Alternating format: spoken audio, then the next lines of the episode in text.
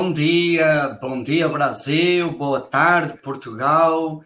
Começamos mais uma live desta série Muito Além dos Tipos, a chave dos subtipos.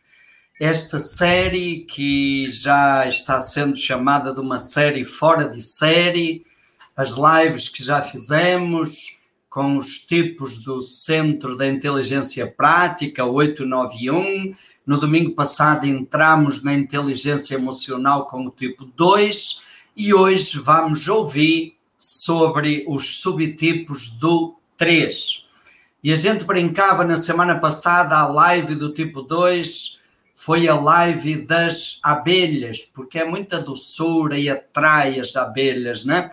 Aí os tipos 3 há pouquinho já estavam aqui brincando que se domingo passado foi a live das abelhas, hoje vai ser a live das estrelas. Muita luz, muito brilho, com certeza. Então, gente, um grande abraço para todos que já estão nos acompanhando. Esta série tem como objetivo ajudar-nos a ter uma compreensão melhor dos subtipos do Enneagrama. Sabemos o quanto a categoria dos subtipos é fundamental na compreensão do nosso comportamento, sobretudo dos relacionamentos e da vida profissional. Na realidade, é o subtipo que nos ajuda a entender como nós somos e funcionamos no comportamento normal da nossa vida. E partimos desse princípio fundamental que vem da tradição narrativa de Helen Palmer, que o melhor professor de cada tipo do Enneagrama é a pessoa desse tipo. E podemos dizer, o melhor professor de cada subtipo é a pessoa que se identifica com esse subtipo. Então, nós temos o privilégio de poder aprender com pessoas que se dispõem a compartilhar a sua experiência de vida, falando sobre como elas experimentam esse viés do subtipo na sua caminhada. Além disso, é também uma oportunidade de desenvolvermos um olhar de compaixão. O Enneagrama vale como instrumento de compaixão. E quando temos a oportunidade de acolher a partilha vivencial das pessoas, isso desperta em nós a compaixão. E também nos proporciona uma visão do Enneagrama como caminho de crescimento e de transformação, para sairmos do estereótipo, daquele estereótipo fixista, mecanicista, que às vezes leva às distorções de entender que todas as pessoas do mesmo tipo são iguais e que o tipo é um rótulo que a gente coloca na testa de cada pessoa e fica por isso mesmo. Então vamos sair dessa visão e perceber o Enneagrama como um caminho de crescimento e de transformação pessoal. Hoje, então, tipo 3. E nós vamos entrar no universo do 3 com uma música de Tiago Iorchi, Um Dia Após o Outro. Para começar, cada coisa em seu lugar e nada com um dia após o outro. Para que apressar se não sabe onde chegar? Correr em vão se o caminho é longo se soltar. Da vida vai gostar e a vida vai gostar de volta em dobro e se tropeçar. Do chão não vai passar quem sete vezes cai levanta oito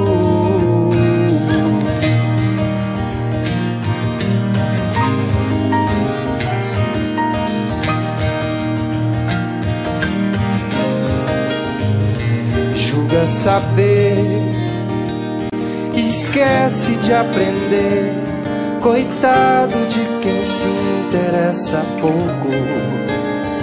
E quando chorar, tristeza pra lavar, no ombro cai metade do sufoco. O novo virá pra reharmonizar até o ar, a água e o fogo, e sem se queixar, as peças vão voltar pra mesma caixa no final do jogo.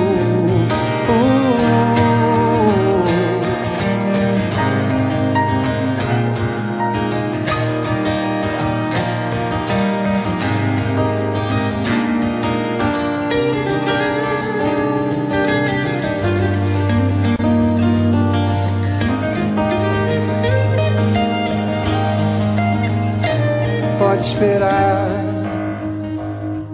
o tempo nos tirar e nada com um dia após o outro. O tempo dirá, o tempo é que dirá e nada como um dia após o outro. Pode esperar, o tempo nos dirá e nada como um dia após o outro. O tempo dirá, o tempo é que dirá, e nada como um dia após, e nada como um dia após o outro. E nada como um dia após. Após o outro.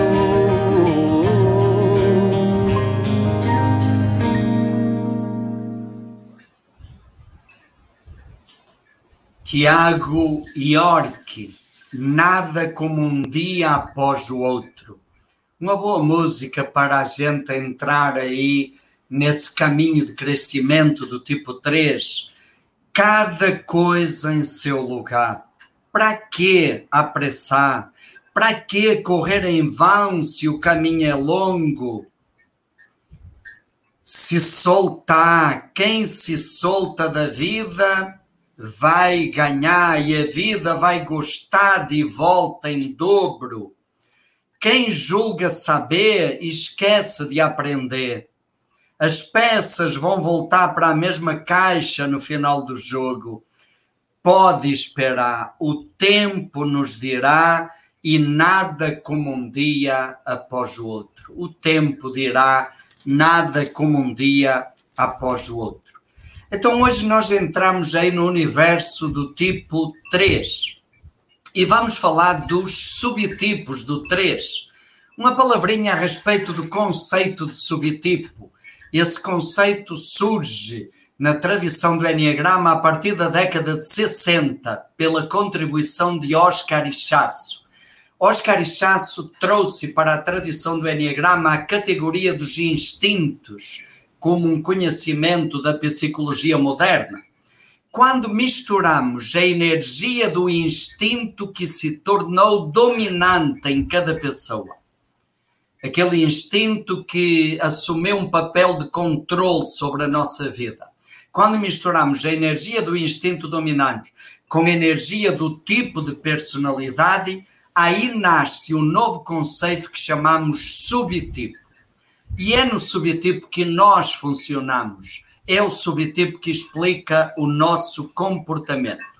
No caso do 3, nós vamos misturar a energia da personalidade 3 que aquela energia, aquela sensação de que eu tenho que estar o tempo todo fazendo algo para eu sentir que existo, para eu sentir que sou visto e visto com admiração.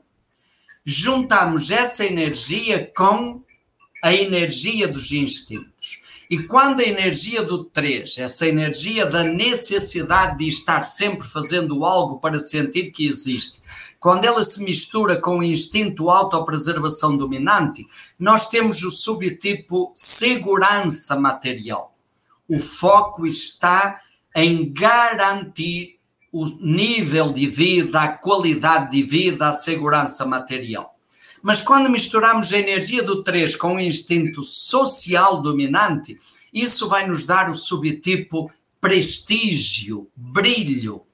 Voltado sobretudo para os grupos, a necessidade de ser visto com admiração nos grupos, na sociedade. E quando misturamos a energia do 3 com a energia do instinto sexual dominante, o instinto 1 a 1 dominante, isso nos dá o subtipo imagem atraente, imagem atrativa. O foco está em pessoas significativas e para essas pessoas é importante eu passar uma imagem capaz de atrair a admiração dessa pessoa. Então aqui nós temos os subtipos do 3. O subtipo segurança material é o contratipo do 3, porque ele não se parece com o 3. E é como se ele fosse contra a correnteza do 3. A correnteza do 3 é fazer algo para ser visto com admiração, mas vamos ver que o segurança material tem um viés diferente. No 3, prestígio, nós temos uma explicitação da energia da personalidade 3. Essa energia fica mais visível. E no 3, imagem atraente, nós temos uma camuflagem daquela energia do 3. Ela fica um pouco amenizada. E então hoje nós vamos ter o prazer de escutar de receber o serviço de três pessoas, tipo 3, uma de cada subtipo, que se disponibilizaram a compartilhar connosco a sua experiência de vida para podermos ter uma compreensão mais humana dos subtipos. Então, nós, com muita alegria, convidamos o Daniel. Daniel é daqui de Fortaleza, fez a formação de Enneagrama conosco, o FESH. Então, Daniel, muito obrigado pela sua colaboração. O Daniel é o subtipo segurança material. Nós convidamos agora para nos falar do subtipo prestígio e esse subtipo que nasce do encontro da energia 3 com o instinto social dominante. Nós agradecemos a participação da Érica, a Érica vem lá do Espírito Santo, da Imetame, então aqui uma representação muito bonita dessa experiência tão rica da Imetame. Então, Érica, muito obrigado pela sua presença. E para nos falar do subtipo imagem atraente, nós temos a Cérvula Maura, que vem lá do Seridó. Cérvula Maura que já foi apelidada da Marília Gabriela do Seridó, ou a Hebe Camargo do Seridó, né? então a Cérvula Maura, que também fez formação de Enneagrama conosco, os três fizeram a formação do FESH, então é um prazer muito grande acolher aqui também a Cérvula Maura de Corrais Novos, no Rio Grande do Norte. Então, gente, muito bom dia, muito, boa, muito obrigado a vocês. E a vossa palavrinha, a palavra está com vocês, a vossa palavra aí para os nossos espectadores. É, então, bom dia a todos. Assim, eu agradecer ao convite, esperar elucidar um pouquinho mais do 3 autopreservação e segurança material, que é o que mais realmente destoa dos outros três. Eu quero agradecer também a oportunidade, Domingos, é, e é uma oportunidade também de falar, né, o que, que é ser um tipo 3 social, né? Falar um pouquinho mais sobre essa experiência que a gente carrega. É claro que ao longo da nossa jornada a gente vai buscando melhorias depois que a gente conhece o Enneagrama, mas existe muitas pérolas aí também para a gente compartilhar. Muito bem, é Érica, é muito obrigado. Maura. Bom dia a todos. É, eu quero agradecer também de coração por estar aqui falando um pouquinho dessa experiência de ser tipo 3 sexual. Muito bem. Ok, gente. Então, muito obrigado desde já. Como já dissemos, é um serviço eh, inestimável eh, que nos ajuda a ter uma compreensão muito mais profunda e muito mais humana do Enneagrama, né? Uhum. Eh, as lives anteriores já têm sido uma experiência muito boa, um grande aprendizado. Para mim, pessoalmente, também é uma oportunidade de perceber sutilezas muito importantes e realmente confirma essa linha da Helen Palmer de que cada pessoa é o maior especialista no seu subtipo, né? E olha, eu queria propor para vocês começarmos a nossa conversa exatamente sobre essas palavras. Essas palavrinhas, segurança material, prestígio, imagem atraente, são as expressões que Oscar Ichaço colocou em cada subtipo. E essas palavras, no entender de Oscar Ichaço, elas são muito significativas e muito descritoras do viés do subtipo. Então eu queria começar por aí. Daniel, na sua experiência, essa expressão segurança material, o que, é que significa isso? Como é que você poderia ajudar-nos a entender o significado dessa expressão no seu subtipo? Assim, o, 3, autopreservação, que é o segurança material, assim, é, a gente trabalha muito com metas. É uma meta, é um objetivo. E assim, eu realmente sempre tive uma meta assim, de tal idade, tal momento eu tenho independência financeira e exercer minha profissão já por prazer, não pensando mais no dinheiro. Então, foi uma vida batalhando, batalhando até atingir esse ponto. Até que chegou. Pronto, aí a partir de então é outra meta. Então, agora vamos abrir o leque de atividades. Abrir é, é, empresas, é empresas na minha área de atuação, é empresas trabalhando em construção, é, diversificar, mas sempre meta e sempre com objetivo material, mas não de aparecer. A minha meta, assim, o que destoa dos outros três, principalmente quando eu fui estudar, quando eu fui ler, quando eu fui me identificar, é porque os outros tinham holofote, tinha aquele, aquele pavão, e eu não, não quero saber disso. Eu não quero, eu não me interesso com os outros estão vendo. Eu quero saber a minha satisfação pessoal, das minhas metas obtidas, do meu resultado. Algumas pessoas vêm, outras falam, eu fico, eu faço é, é me retrair mais. Não, gente, eu quero saber disso. Não, bora, qual é a próxima meta? Então, é, mas assim, realmente, no fundo, no fundo, a motivação é uma segurança material está seguro. Quer seja com a casa, quer seja com o carro, quer seja com a conta bancária. Eu já tive contato com os três auto-preservação, cada um pensava de uma forma diferente, mas era uma segurança. Era a segurança de já estar tá tudo pronto para ele, para a família. Eu tive um colega que, rapaz, já tenho tudo planejado para mim, para minha vida, para meus filhos, até, até quando eles casarem. Eu, Eita, esse aqui, é, esse aqui é igual a mim. Pronto, a meta do três, a segurança material é dessa forma.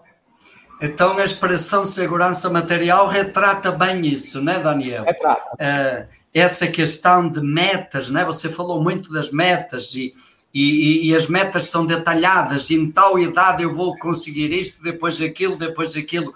A outra palavra que você trouxe, batalhar, tem aí uma questão muito ah, forte de para, trabalho, né? duro. né? E o, e o objetivo material, a motivação não é o aparecer, é, é a satisfação vem de garantir a segurança material, né? É, e aí você colocou casa, carro, conta bancária, para cada pessoa isso pode ter configurações diferentes, mas sempre está nesse, nesse leque das, da segurança material, né? E uma coisa que você disse, alguns vêm, outros não, mas isso não é o importante, a satisfação uhum. minha vem de ter isso garantido, né? Exato, Deus está ah, tendo, eu, eu, eu, sei que tem, então pronto, os outros Ok. A, a, assim, o, 3 assim, o que ele quer mostrar mais para os outros é a eficiência, que ele é eficiente. Olha, eu tive tal okay. meta, eu cumpri aquela meta. Então, pronto, vocês estão vendo, eu cumpro. Exato. Então, é outra palavra também importante aí no 3, segurança material, é a palavra eficiência, não é isso? O, a excelência profissional, né? a, a é, capacidade é. de cumprir metas, né? E eu estava lembrando aqui, Daniel, de uma outra partilha sua, acho que inclusive foi lá no FES, que as pessoas ficaram admiradas, mas como é que o Daniel é tipo 3? Como assim? O Daniel está aqui no curso tão discreto, não aparece? Você é 3 mesmo, Daniel. E o Daniel disse: A minha satisfação é se eu hoje quiser parar de trabalhar, a minha vida financeira está garantida para o resto da minha vida, né? É, então, é Muito bem, gente. E é importante percebermos aqui, o Daniel já frisou, é o contratipo do 3. Porque à primeira vista ele não parece 3. É o 3 que parece não ter vaidade. Né? Então ele sai fora desse estereótipo. É o contratipo. E aí, Érica, no 3, prestígio, essa palavra prestígio que Oscar Issasso trouxe, depois Cláudio Narango trouxe a palavra brilhar. Eh, Alaô Passos, Alaô Passos tinha uma, uma, uma expressão que ele dizia que no tipo 3 social a paixão não é a vaidade, a paixão é a paixão de brilhar. que é que significa isso na tua experiência? Como é que você poderia ajudar-nos a entender isso? Eu escutei um pouquinho o Daniel, né, falando que ele não se importa muito e é mais questão material, né, trabalho, eficiência. O três social também tem essa questão da eficiência, mas o que fica muito forte é os grupos, né?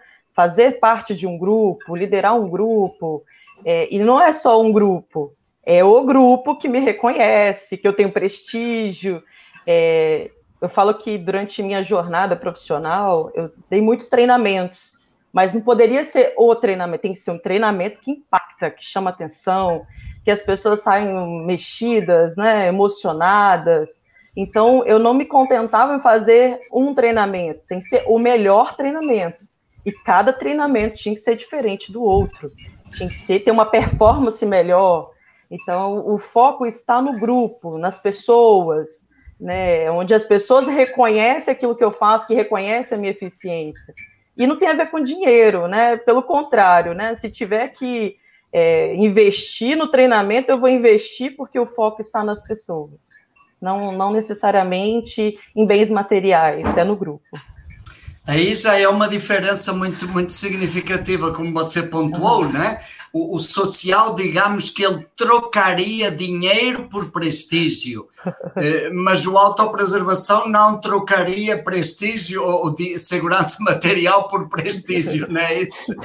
Então, é, é, interessante isso. E tem também a eficiência, né? A eficiência é algo que perpassa todos os tipos 3, mas o foco mudou. O foco agora, grupos, grupos que reconheçam o meu prestígio, uma expressão que você usou que eu achei muito significativa, né? E nos grupos liderar. E, e outra coisa que chamou a atenção é na sua fala, Érica, não, não basta eh, fazer um trabalho bem feito no grupo, é preciso impactar o grupo, né? mexer uhum. com o grupo, despertar a emoção, algo que chama a atenção não basta fazer um treinamento, tem que ser o melhor treinamento. E o próximo tem que ser melhor que o anterior para conseguir impactar de novo, não é, é isso? Mesmo. É isso então, mesmo. Então aparece realmente essa, essa necessidade de ter o reconhecimento do grupo, né? Uhum. De ser vista com admiração. A palavra prestígio tem a ver com isso, né? Muito bem. E então, no, como é que isso acontece agora? Imagem atraente, imagem atrativa. O que é que significa isso? Maura, como é que você percebe isso na sua experiência? Olha, eu ouvindo o Daniel e, e a Érica, tem coisas em comuns, como você mesmo disse, é do tipo, né? Por exemplo, a questão de metas, é, tenho metas, mas não são minhas. As metas de Daniel são dele é meu sonho de consumo. Eu chego lá, Daniel, mas as minhas não são minhas, são metas das pessoas que eu amo, que eu quero impactar, que eu quero que me vejam, que eu quero que me amem, que me elogiem. Então, assim, o meu foco são pessoas também, mas não são pessoas grupo, são pessoas específicas. Tem um grupo, que é o, o grupo da minha origem, né? As primeiras pessoas que até hoje permanecem como como essa possibilidade de simbiose é o grupo da minha família. Então, assim, a primeira imagem que eu construí foi em cima do que a família valorizava. Aquilo que a família valoriza, valorizava, eu fazia com eficiência. Estudo era importante para a família, então eu, era a melhor aluna.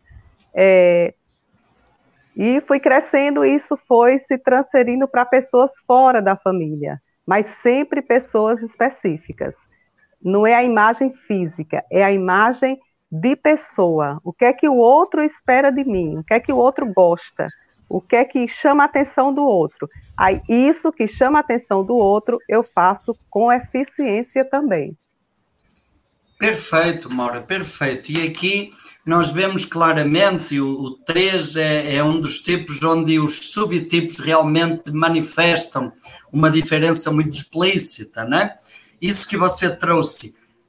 Eu também tenho metas, assim como segurança material tenho, prestígio tenho. Isso é do 3. Você também falou outra palavra que os outros já falaram, eficiência. Isso é do 3. Mas o foco muda. As metas, você trouxe aí muito forte isso. As metas não são minhas. as metas são das pessoas que são especiais para mim. E então é como se eu adotasse a meta da outra pessoa para que a pessoa goste de mim, para que a pessoa me admire, não é isso? E são pessoas eleitas, é você especificou muito bem, aí, num primeiro momento a família, por exemplo, a questão do estudo, e depois isso vai alargando para outras pessoas, pessoas que são especiais, né? o foco está no um a um. E o que você, uma, uma outra pérola que eu gostaria de pontuar, porque muitas vezes nós ficamos com o estereótipo do 3 da, como uma pessoa da ação, mas a motivação do 3 parece não ser a ação propriamente dita. A ação é apenas uma estratégia para conseguir algo maior. A motivação do 3 está, você trouxe uma palavra, para que as pessoas me amem no fundo há uma busca de, de sentir-se amado, né? estamos na inteligência emocional, não é isso? Para que a pessoa me ame, me admire, me elogie e isso então eu vou fazer com eficiência, novamente a eficiência. A eficiência no, no segurança material é para garantir a, a qualidade de vida, a segurança material, no social é para garantir o, prestígio nos grupos e no imagem atraente é para garantir que aquela pessoa goste de mim e me admire. Então, gente, muito obrigado. Acho que. Diga. Sim. Só uma coisinha, é que eu acho que é importante frisar. Daniel tem muita consciência das metas que ele, que ele traça, né, Daniel? Você sabe Sim. aonde você quer chegar, uma coisa consciente. No meu caso, não é consciente. Quando eu descobri isso, foi assim um grande impacto na minha vida. Eu nunca chorei tanto. Eu lembro que foi no, no, no, na formação do FEST, não sei se Domingos lembra disso, que eu, em prantos, me desequilibrei totalmente emocionalmente. Domingos teve que me tirar do grupo onde eu me encontrava. E foi justamente ali eu apontei o dedo e disse: a partir de hoje, nunca mais eu deixo ninguém escolher por mim porque eu tomei consciência que as escolhas não, naquele momento não era minha, não eram minhas. Hoje eu sei que foram minhas, mas foram minhas inconscientemente.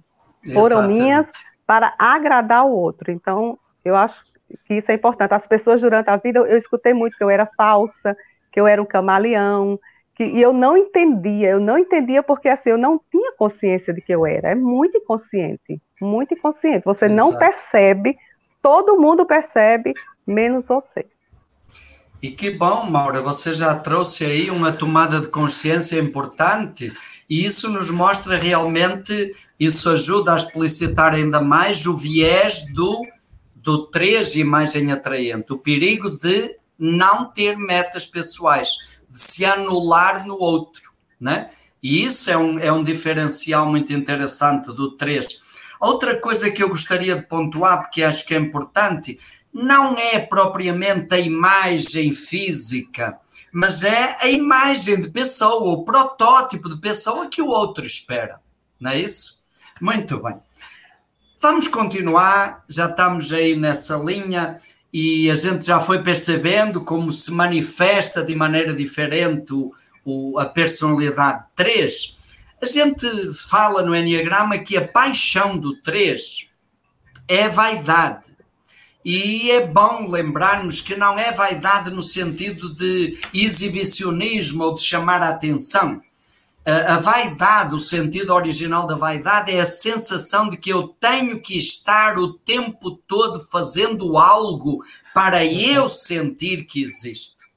Esse é o sentido uhum. antigo, profundo da é. vaidade, né?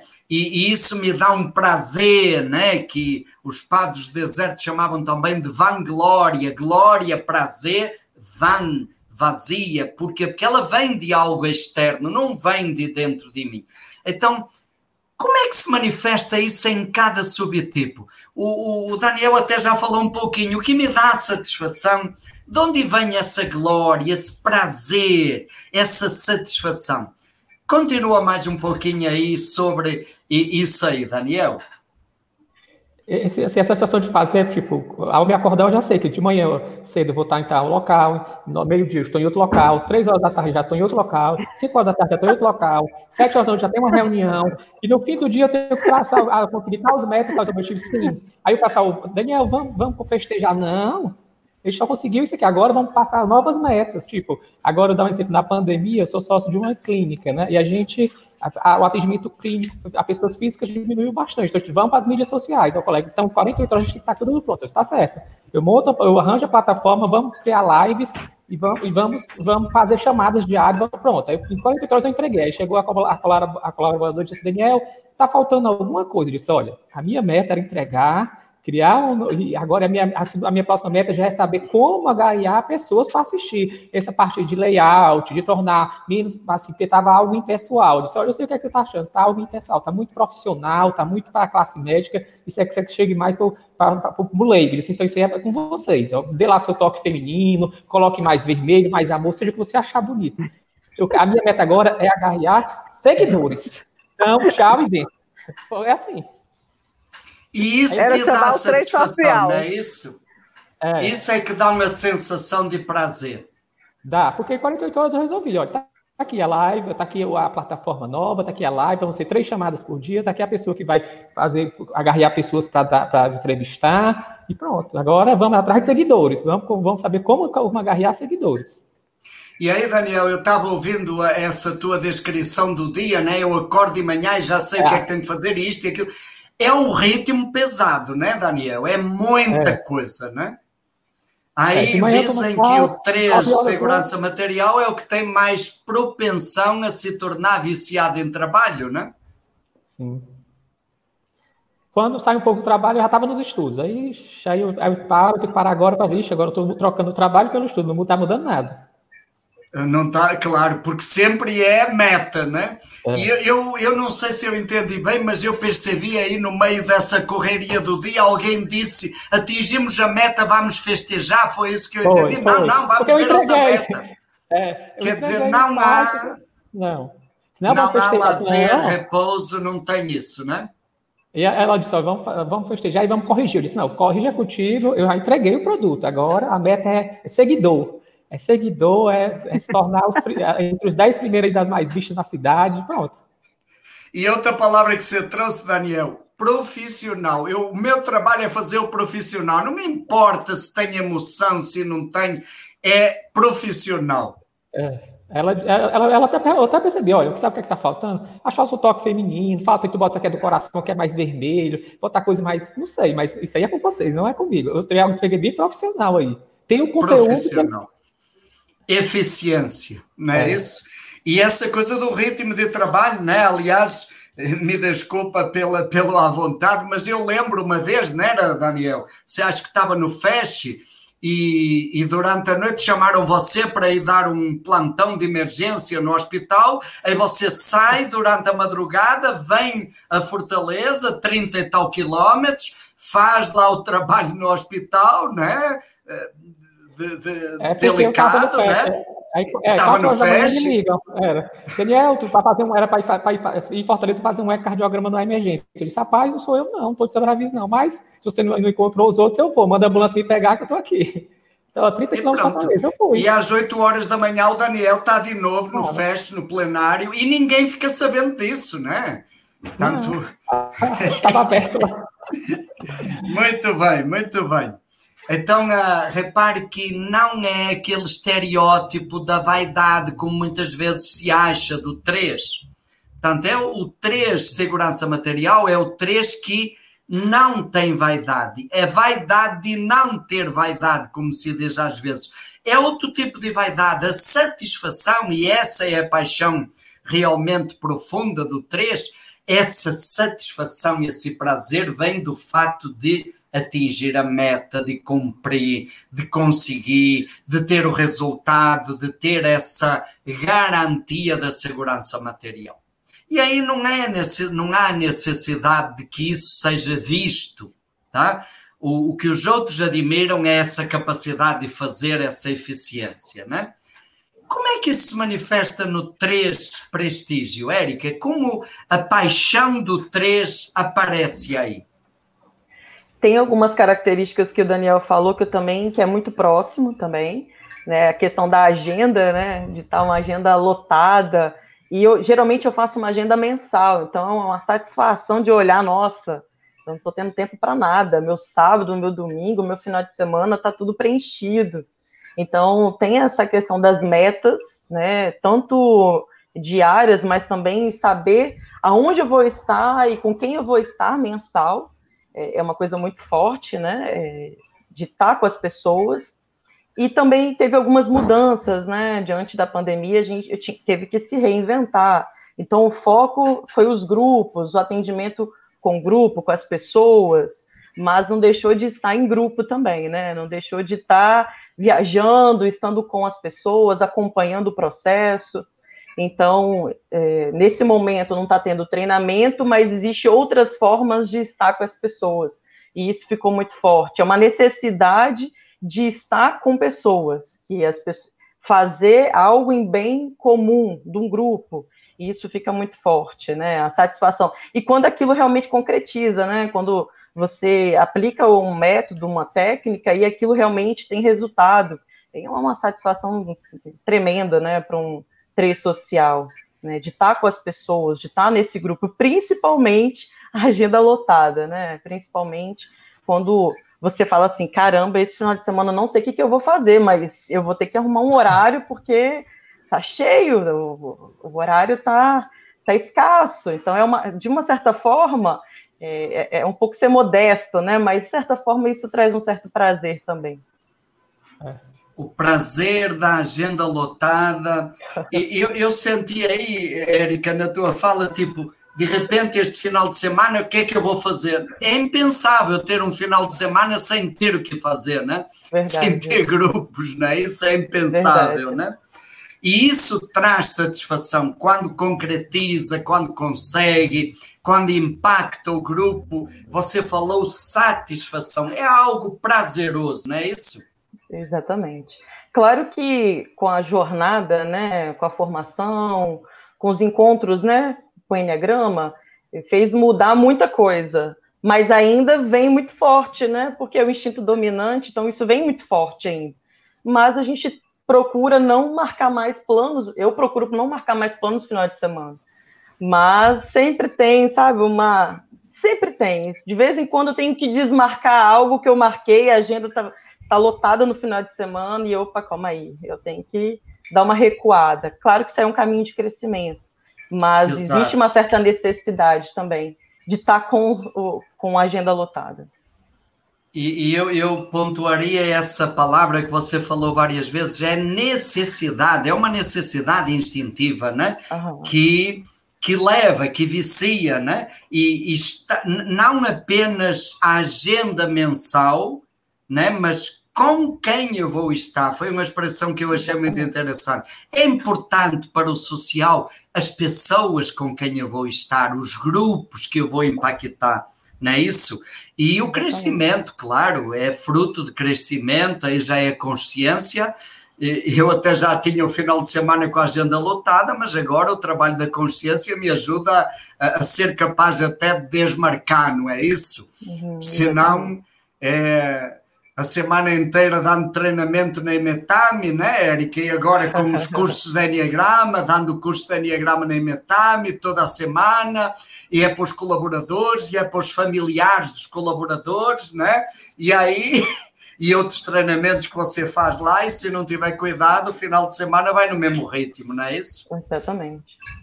Exatamente. E aí, e aí, gente, é importante pontuarmos que isso é prazeroso para o 3, seja para o segurança material, seja para o prestígio, e vamos ver também para o imagem atraente, é prazeroso. Aí é que está, a vaidade é isso, é essa sensação de prazer, vanglória, glória é prazer, prazer físico, né? Uhum. Como é que isso se manifesta aí no subtipo imagem atraente, Maura? Olha, eu estou aqui escutando e rindo, porque é muito parecido. É, é realmente a motivação, é, é, o foco mesmo que muda. Porque é, numa época atrás, eu era assim também, era trabalho, trabalho, trabalho, trabalho, trabalho, e a família ficava em segundo plano. Eu vivia no mundo dando cursos, trabalhando sempre com alguém. uma amiga minha de mais de 30 anos, é, é, sempre me acompanhava, porque eu a coloquei perto de mim, eu nunca fazia nada sozinha e não faço nada sozinha.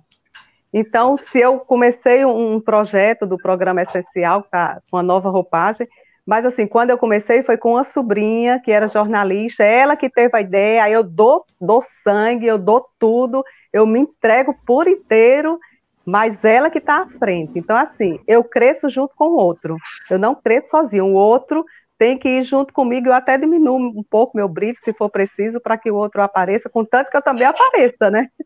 E sempre foi assim, eu me dediquei à instituição, eu tenho filhos deficientes, dois, e me dediquei a uma instituição de deficiência, que trabalha com deficientes, a APAI, durante 19 anos, e assim, eu me engajava na causa da APAI, então eu vivia lá na APAI, era todos os dias, de domingo a domingo. Lembro que minha mãe faleceu no dia no outro dia eu estava lá na PAI. O que, é que você está fazendo aqui? Sua mãe faleceu ontem, menino. Estava lá na PAI. Tive um acidente com o carro, o meu carro virou. E, e eu liguei para meu irmão, lógico, né, para ele vir me socorrer. O carro capotou. Segundo a, segundo a polícia rodoviária, o carro capotou duas vezes. Mas ele caiu em pé. Eu olhei para mim, né, disse aquele nome feio que todo mundo diz na hora dessa. Saí do carro, liguei para meu irmão. Aí a minha cunhada disse assim: eu estava indo para Caicó trabalhar, atender numa clínica, que eu era, sou, atendia lá numa clínica em Caicó. E minha cunhada disse assim: E aí, Maura, você quer ir para casa? Eu olhei para o carro, quando eu vi um guidaste subir no carro, eu pensei assim: Meu Deus, eu tenho que trabalhar para consertar esse carro, porque como Daniel não tenho reserva, né? Eu não tenho visão, não tenho planejamento, eu não tenho nada disso, porque meu autopreservação é reprimido. Então eu disse: Não, eu quero ir para Caicó trabalhar. Aí ela disse, mas você acabou de sofrer assim. Não, mas eu vou trabalhar. Aí passou, ela disse, mas aí você vai de ônibus, você quer ir no meu carro? Eu disse, quero, eu vou dirigir no seu carro. Peguei o carro dela, peguei o carro dela e fui embora para Caicó dirigindo. Gente, na estrada, eu ia na estrada, entrou um carro de vez na minha frente por um triz, não houve outro acidente. Segui tranquilamente, teve problema nenhum. Cheguei em Caicó, tinha ligado antes para o meu colega, o fonoaudiólogo, que divide o consultório comigo na época, e disse a ele do acidente, mas que estava indo. Você é louca? Você vem atender? Vou, espere aí que eu estou chegando. Aí quando eu cheguei, ele, Maura, Maura, deixa eu olhar para você. Menino, cadê? Deixa eu ver. Eu digo, oh, calma, não tem nada. Vou atender, meus pacientes estão esperando. Gente, atendi até, quatro, até 10 horas da noite, numa boa, desliguei o celular, atendi. Terminou, peguei o carro, 10 horas da noite, peguei o carro, voltei para Currais Novos, parei no posto, para dormir, porque eu não aguentei o cansaço, o sono. Chegou, parei no posto para dormir. Dormi um pouquinho, 5 da manhã, continuei o caminho de volta para Currais Novos.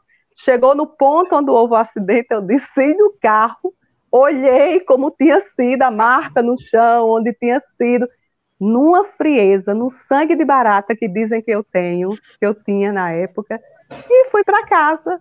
Aí pronto, aí caiu o choro, eu desabei, né? Mas chorei escondido, ninguém me viu chorando, não. E a vida continuou normalmente e o choro foi escondido para que ninguém visse. E é assim, foi a, era assim minha vida. Mas quando eu consigo agradar uma ah. pessoa, não é? E, por exemplo, você trouxe aí uma. Eu queria destacar isso, que acho que é uma pérola muito específica do, do 3 imagem atraente, quando você diz eu não faço nada sozinha. Eu sempre faço com uma pessoa. Eu dou sangue. E até a outra pessoa é que aparece. Eu também quero aparecer, claro, mas até parece que a outra pessoa aparece mais do que eu. É, é uma coisa, uma nuance muito importante do 3 de imagem atraente. Parece que eu diminuo o meu brilho para que outra pessoa apareça e brilhe até mais do que eu embora eu também goste de brilhar, não é isso? Mas isso é uma marca importante, não é, Maura? E isso traz uma satisfação. Qual é a satisfação que vem daí? É a satisfação de, de ser amado por aquela pessoa que, para mim, é importante, de ser bem vista por ela, de ser bem quista e de ser elogiada pelos outros, porque, para minha família, isso é ser humilde, isso é ser companheiro, isso são valores que são importantes para a minha família. E a minha família é muito importante para mim. Família, para mim, é tudo. Por que, que eu fui trabalhar após o acidente? Primeiro porque eu tenho que estar trabalhando o tempo inteiro. Nisso, nisso eu não sou diferente de Valéria, uhum. de Érica e de Daniel. Mas por que, que eu fui trabalhar após um acidente? Porque na minha família, o valor que eu aprendi com essa pessoa, que eu tinha um vínculo simbiótico na época, porque assim, é uma pessoa, né? Mais do que as demais. E ela era mais que a minha família, era, era uma amiga que parecia uma irmã. Você queria saber onde ela estava, perguntava a mim. Queria saber onde eu estava, perguntava a ela, também era o vínculo. Então, assim, é, para minha família, trabalhar é muito importante, ser forte é muito importante, entendeu? Não demonstrar fraqueza, fragilidade é importante. Então, é a imagem que era esperada de mim, na minha cabeça, para ser amada. Então, uhum. eu pegava minhas emoções, que eu nem sabia que tinha, quando elas apareciam, porque eu sou humana, aí eu era escondido, né, era nas madrugadas da vida, para que ninguém visse, porque eu era importante ser uma pessoa forte, que era o que esperavam de mim. Perfeito, forte, equilibrada emocionalmente. Exato, e aí vem essa coisa, né? A, a, satisfação, o prazer, a glória para o segurança material vem dessa estabilidade garantida, para o social vem de ser eh, impactar os grupos e receber o retorno dos grupos, e para o imagem atraente vem de sentir-se amada por aquela pessoa eleita, não é isso? E, e, por isso, talvez, que isto nos ajuda a entender porque muitas vezes o, o 3, o tipo 3, imagem atraente, é confundido com o tipo 2. Porque nós vemos aqui na fala da Maura como vem muito essa coisa do agradar ao outro, do fazer o que o outro gosta, o que o outro admira, e de novo a questão da imagem. E um outro aspecto que eu queria realçar aqui, pontuar, e eu até depois vou pedir para, o Daniel eh, falar um pouquinho sobre isso e a Érica também, né? E isso que a, a Maura nos trouxe, a Maura, mesmo sendo sexual dominante e sendo autopreservação reprimido, trouxe isso, pontuou muito claro há uma capacidade muito grande no 3 de separar o emocional e o profissional. Eu acabei de capotar o carro duas vezes e eu saio do carro e eu vou trabalhar e eu trabalho como se nada tivesse acontecido. Você chamou até de uma frieza, né? E, e talvez no, no, no, segurança material isso ganhe outras configurações mais fortes ainda. É isso, Daniel? Daniel, está nos ouvindo? Acho que teve aí alguma coisa com a conexão do Daniel. Érica, como é que você percebe isso? Isso também acontece com você? Essa facilidade de separar questão emocional e trabalho profissional? Nossa, Pronto. Domingos, totalmente. Ela estava contando a história do carro. Eu falei assim, gente, por várias coisas que já aconteceram comigo, né, no, no meu caminho profissional, e as pessoas não perceberem e falar assim, Érica, mas está acontecendo isso com você e você não demonstra. É, eu não demonstro, eu estou sentindo, né, mas eu não vou, não, não demonstro.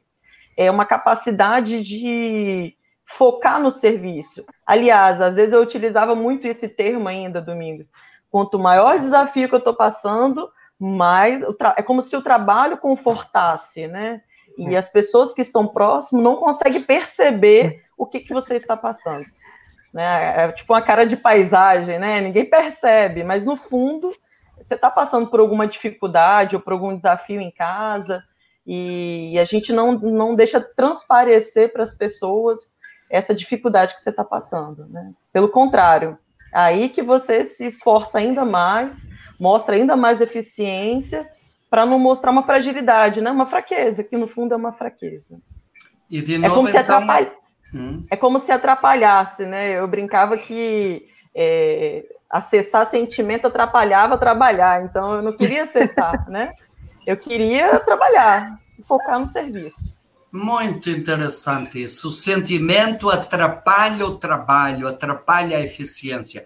E também essa coisa, eu não quero que os outros me vejam assim. De novo, a questão da imagem que eu projetei e, e que agora eu tenho que manter para os outros, não é isso? Exatamente. E, e outra coisa que você trouxe aí, quanto maior o desafio, quanto maior, sei lá, a situação emocional, mais sofrimento, trabalha.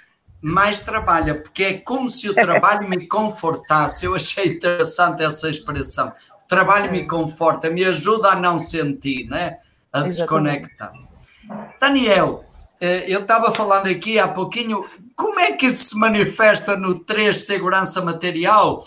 Porque eh, Cláudio Naranjo e, e, e o Alan Passos dizia que o 3 Segurança Material é flores de aço, que consegue se manter tranquilo mesmo quando a barriga treme. É verdade isso, Daniel? Como é que você é, percebe? É, é, assim, separa muito o sentimental do profissional. Tipo, trabalhando agora nessa pandemia, eu era, eu era o coordenador de duas UTIs e de um setor de emergência.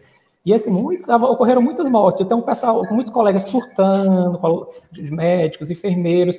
E eu não, eu disse, gente, gente esse é, é, é, nosso trabalho, tem que dar o melhor com o que a gente entende. Isso é uma pandemia, a gente não entende a doença direito. Vamos pensar positivo, a gente vai fazer. É, lógico assim, por dentro, eu tava, eu, eu ficava pensando, poxa, o que é que eu estou fazendo aqui? O meu trabalho não tem resultado, isso aqui. Eu trabalho, trabalho, no outro dia tem esse tanto de óbitos, assim, de, de pacientes tão graves e sem resposta, mas eu não podia demonstrar. E o pessoal dizendo, quando eu olho para ti, eu não vejo, eu, eu não vejo tu mostrar, mostrar nada. O colega lá chorando, diz, cara, se, se, tu, se tu mostrar isso aí, aí aqui não é um negócio no fui, porque se tu entrar nisso aí, tu para, tu paralisa, tu fica chorando. E não pode, a gente tem que lutar, tem que continuar. É trabalhar, trabalhar, trabalhar. Então, vamos aumentar nosso tempo aqui, que a gente vai ajudar mais. A meta era essa.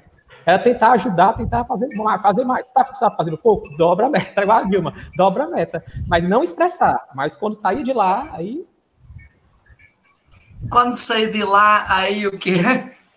Aí vem aquela, aquela, aquele, a sensação de um mal-estar, a sensação de, de não estar tá, não tá correspondendo, de, de, de, de, aí vem um medo, uma sensação de sentir aquilo, aquela coisa tão impactante. O sentir é, é paralisa. O sentir paralisa, interessante isso. É. E, e, de novo você trouxe aquilo que a, que a Érica também já tinha trazido, a sensação de que sentir atrapalha na, no resultado, na eficiência, é. né? Uhum. E, e, isso, essa expressão que você trouxe, que você dizia para os colegas, isto é trabalho. Enquanto alguns colegas surtavam e ficavam, isto é trabalho. Então, essa essa capacidade muito forte no 3, né? essa separação entre o, a questão emocional né? e a questão do foco no trabalho, no resultado, na eficiência. Muito bem, gente. Olha, como nós dissemos, eh, hoje cada vez mais no mundo do Enneagrama se percebe a importância dos subtipos, sobretudo no mundo dos relacionamentos e na vida profissional. Vocês já foram falando disso, já trouxeram vários exemplos, mas eu queria uh, pedir que vocês focassem um pouco mais nisso. Como o vosso subtipo se manifesta nos relacionamentos e na vida profissional? Vamos conversar mais um pouquinho sobre isso. Podemos começar aí pelo Daniel, pode ser, Daniel? Acaba que nos relacionamentos é, a gente tem que tentar também, assim, não se tornar o relacionamento uma coisa tão impessoal, porque senão acaba também se transformando numa meta e num objetivo que não é para ser. Porque realmente você tem que ser mais livre. Aí essa é uma dificuldade maior do três autopreservação. É conseguir se expressar, conseguir se, se liberar das amarras, conseguir estar mais presente no aqui e agora. Porque eu percebo a minha dificuldade maior é essa. Eu também passando com alguns outros também a mesma coisa, de, de não, não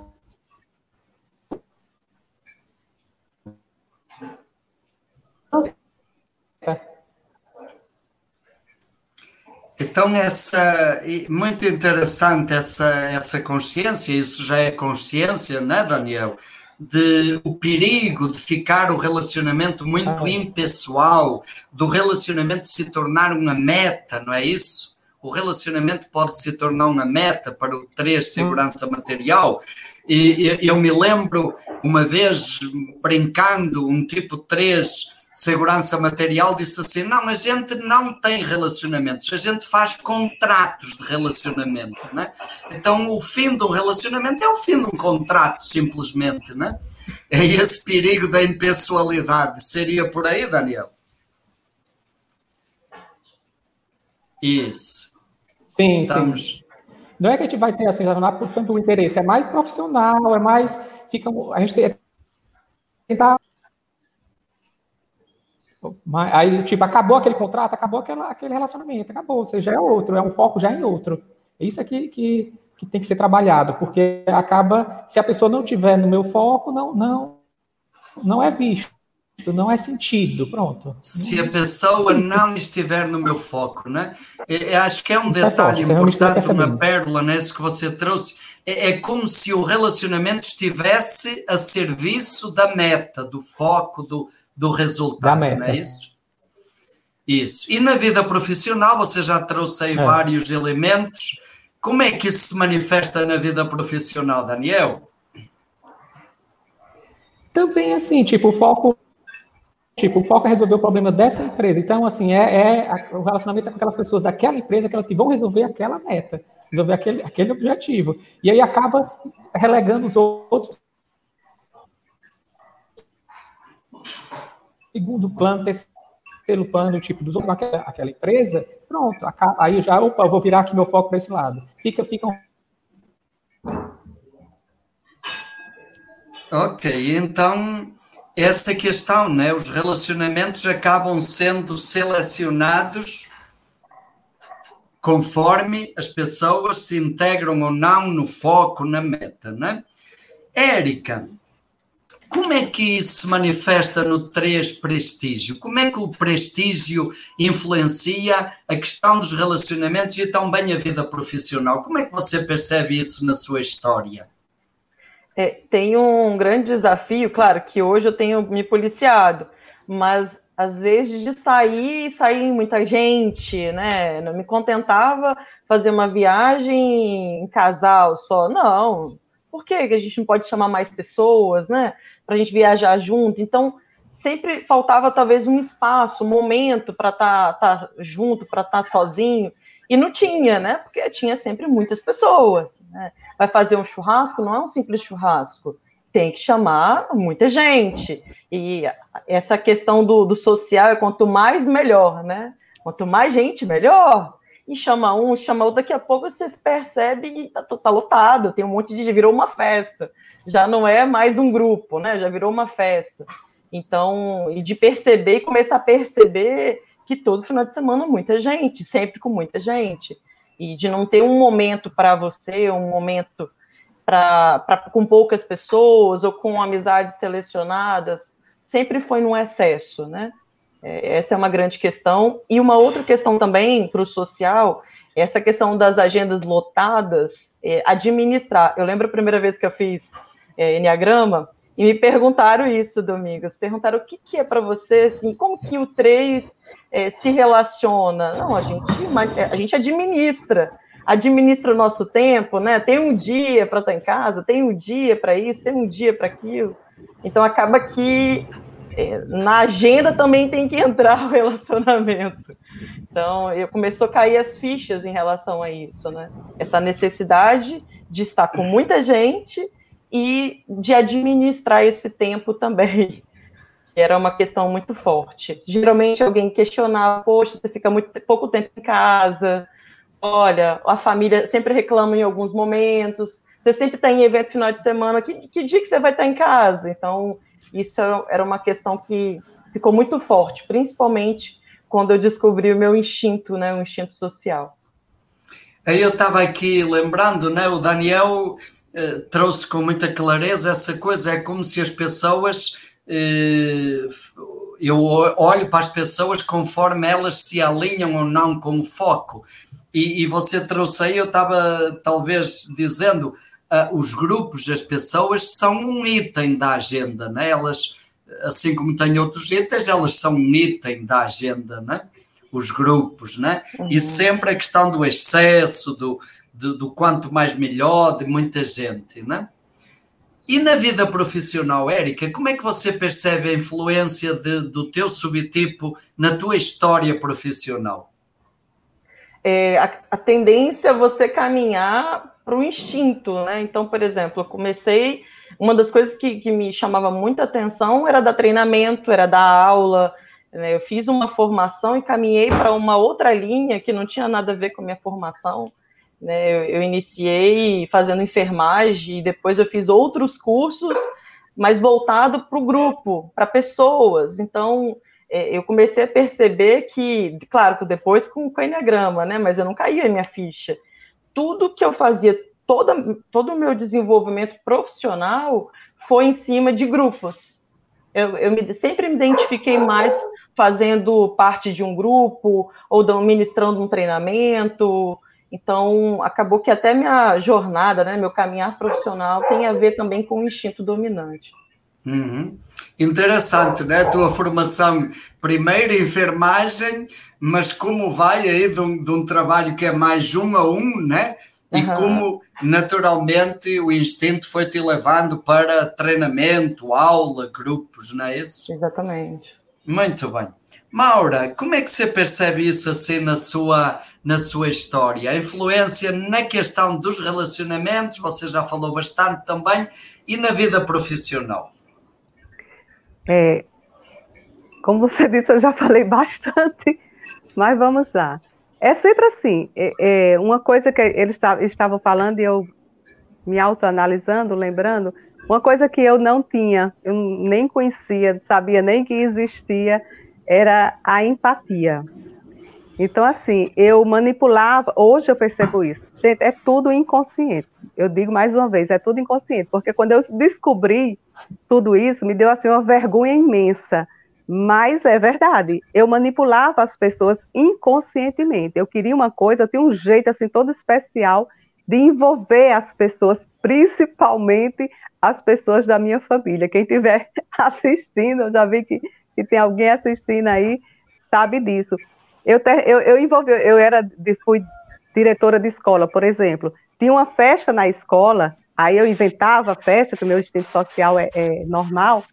Quem eram os doadores do, do, do quem era comprava as rifas do balaio junino, quem era que ia para a festa de São João da escola e comprava. Então, eu sempre trazia a família nas causas que eu abraçava. Eu abraçava uma causa social, eu sempre trazia a família para abraçar essa causa junto comigo, porque eu, eu sei que o, a solidariedade é um, um, ponto forte da minha família e é um ponto também que se valoriza. Então, eu estar à frente de uma causa social grande, né? Eu, eu terminava envolvendo a família, envolvendo as pessoas. Daqui a pouco estava todo mundo trabalhando para mim, todo mundo, quer dizer, para mim, e, e, e, hoje eu vejo que era para mim, mas na época era para a causa, não era para mim, era para a causa. Quando isso ficou claro, eu fiquei assim com muita vergonha do quanto eu manipulava as pessoas, do quanto eu não me colocava no lugar delas. E muita facilidade, por exemplo, eu estava numa festa de, de, sobrinhos, sendo a Xuxa, é, é, é, é incorporando personagens para alegrar aquela festa, né? Terminava ali, tinha um enterro, sem problema, enterro de um amigo, conhecida, eu saía da festa, ia para o enterro, estava lá com a expressão triste, até chorava se fosse preciso, né? Mas tudo assim, era como se eu não tivesse sentimentos. E era uma dificuldade muito grande de acessar meus sentimentos. Eu, eu, não, eu, não, eu não conseguia vê-los, eu não conseguia acessá-los. As pessoas me chamavam de sangue de barata, eu não entendia por que, eu reconhecia que era, mas não entendia por quê. Então, tudo isso eu fui vendo. Eu lembro, Domingos, que teve um curso lá em, na Tabuba que você nos colocou nos grupos dos centros, certo? E eu fui parar no grupo do centro das emoções. Foi aí que eu tive uma catarse, que eu falei no momento anterior. É, e eu fiquei olhando para o dois falando, quatro falando, eu digo, gente, eu não sou daqui, eu não sou desse centro emocional eu, aquilo foi me incomodando, eu fui me sentindo um peixinho, um peixe fora d'água, porque eu não parecia o dois, não parecia aquele melodrama, aquela emoção, nada disso era, era meu. Eu fui pro, quando eu fui para o grupo da inteligência prática, aí eu me encontrei, aqui é meu lugar, porque é o fazer, é o estar atuando. Então, isso é muito presente no meu trabalho, né? Muito as minhas relações, a família. Eu estava sempre dando cursos e, e, e, deixava a família e era trabalhando. E final de semana, quando eu levava os filhos, mas era preparando algum curso, alguma palestra com aquela pessoa que era minha parceira, era sempre assim, ou a família, os momentos de lazer, era lazer e trabalho junto, nunca era só lazer. Tinha que ter um trabalho, quando era só lazer, era na família. Mas, fora isso, era lazer junto com trabalho. Dificilmente eu tinha só lazer, né? Maura, eu, eu queria agradecer, assim, aproveitar este momento pela sua abertura, pela transparência, pela consciência que a gente também já ouviu aqui eh, do Daniel, da Érica. Eu queria agradecer isso, né? porque isso realmente é, é sinal de consciência, de crescimento. Né? Ter essa, essa coisa de dizer: olha, hoje eu reconheço que era assim, hoje eu percebo que é diferente, mas em outros tempos era assim. Que bonito isso, né? Somos assim e e, e aceitamos isso e acolhemos, mas a consciência também nos faz enxergar que pode ser diferente. Essa é a beleza que o Enneagrama nos traz, é o grande horizonte. E eh, você trouxe aí várias expressões que eu gostaria de pontuar, Maura, porque acho que são pérolas importantes. Teve um momento aí que você trouxe, eu estava sempre atuando, atuar. O 3 tem muito isso, a energia 3, mas o 3, imagem atraente, é por excelência o ator, a atriz, estar sempre atuando e, e, com a facilidade enorme de mudar de papéis conforme a pessoa que interessa conquistar a, a admiração, o amor naquele momento, né? E outra coisa que, que, que eu achei sendo uma riqueza extraordinária essa consciência que você tem, que no fundo eu, eu tinha um jeitinho especial de envolver as pessoas naquilo que eu queria, né? Que, pronto, na época você achava que era a causa social e que hoje, com essa consciência bonita, você diz: hoje eu percebo que era para mim, no fundo, né? Uh, o 2, imagem atraente, tem aí é, também um pouco de sedução como o 2, né? o 3 também tem isso, né? por isso que mais uma vez se parece. Embora, como você disse, a diferença é muito grande porque a intensidade de sentimentos não vem como vem lá nos emocionais no 2 e no 4, não é isso? É mais em função de, da minha imagem, não é isso? E eu, eu, outra pérola que você trouxe, uma habilidade extra, uma super habilidade do 3, imagem atraente, para perceber qual é o ponto forte do outro, o que é que o outro gosta, o que é que o outro admira, e, e automaticamente eu sei como conquistar a pessoa a partir daí, né? Então, muito obrigado aí por essa uh, clareza, né? Outro aspecto que a gente podia falar, porque todos vocês já foram trazendo, mas talvez agora pudéssemos focar mais nisso. Tem um preço aí, né, gente, que vocês já foram pontuando. Há um preço. Eh, se vocês tivessem continuado nesse nível eh, anterior, se não tivesse aí o trabalho de consciência que vocês fizeram e estão fazendo, qual é o preço? Qual seria o preço que cada que o vosso subtipo paga ou poderia pagar se ficasse estagnado aí nesse viés? Daniel, como é que você percebe isso hoje? Daniel. É, assim como a Maura ah, tá. falou, eu não sei se é do 3, que a gente, a gente tem. Eu estou escutando? Eu não sei se pelo que a Maura sei, falou. Sei, sei. Não sei se é do 3, porque a gente percebe, a gente é uma coisa que vem instintivamente, a gente sente os outros, onde é que a gente tem potencialidade, onde é que a gente pode, eu não, não digo assim manipular, eu acho realmente em alguns momentos a consciência parece que a gente acha que está manipulando, mas eu não acho manipulando, eu estou colocando cada um no seu canto para atingir uma meta, mas a gente percebe, sente o ambiente, sente as pessoas e coloca, olha, isso aqui vai para aqui, isso aqui vai para ali, isso, isso aqui vai para ali. Vamos fazer assim, Aí aceita, até aceita as ideias, aceita posicionamento, contanto que, a, que o objetivo final seja objetivo, mas seja obtido. Mas a gente sente isso, não sei porquê, mas sente. É, eu não, não digo manipular. Porque quando manipular seria que eu não quero um interesse escuso. Eu não, eu quero uma meta. Eu quero que agrade a todos, né? Que seja bom para todos. Mas e eu olho para a pessoa e eu sei qual é o lugar daquela peça na engrenagem é, para chegar é, no resultado é, final. Eu não sei, é, é instintivo, a gente percebe. Exato. E, e isso tem a ver com essa super habilidade que todo o 3 tem, que no fundo é, é, é o mecanismo de identificação, né? O mecanismo de defesa do 3, a identificação, tem esses dois viés. Primeiro, eu identifico o que o outro é, o que o outro gosta, o que o outro quer, a habilidade do outro. E segundo, eu me identifico com essa expectativa do outro. Então, essa capacidade de perceber o outro é muito rápida, né? é um superpoder é, é, no 3. O, que, o, que, o que isso traz de ruim é porque a gente acaba, não por a gente não expressar os nossos sentimentos, a, a, acaba gerando um certo distanciamento das pessoas, as pessoas não entendem como é que a gente é tão imparcial, acham a gente assim meio é, é, um senhor de gelo, coração de gelo, diz, rapaz, tu tem um coração de gelo, tu não tem, tu não expressa sentimento, tu não chora não, diz, rapaz, eu choro, mas no trabalho não. No trabalho trabalha. Atrapalha, né? No trabalho.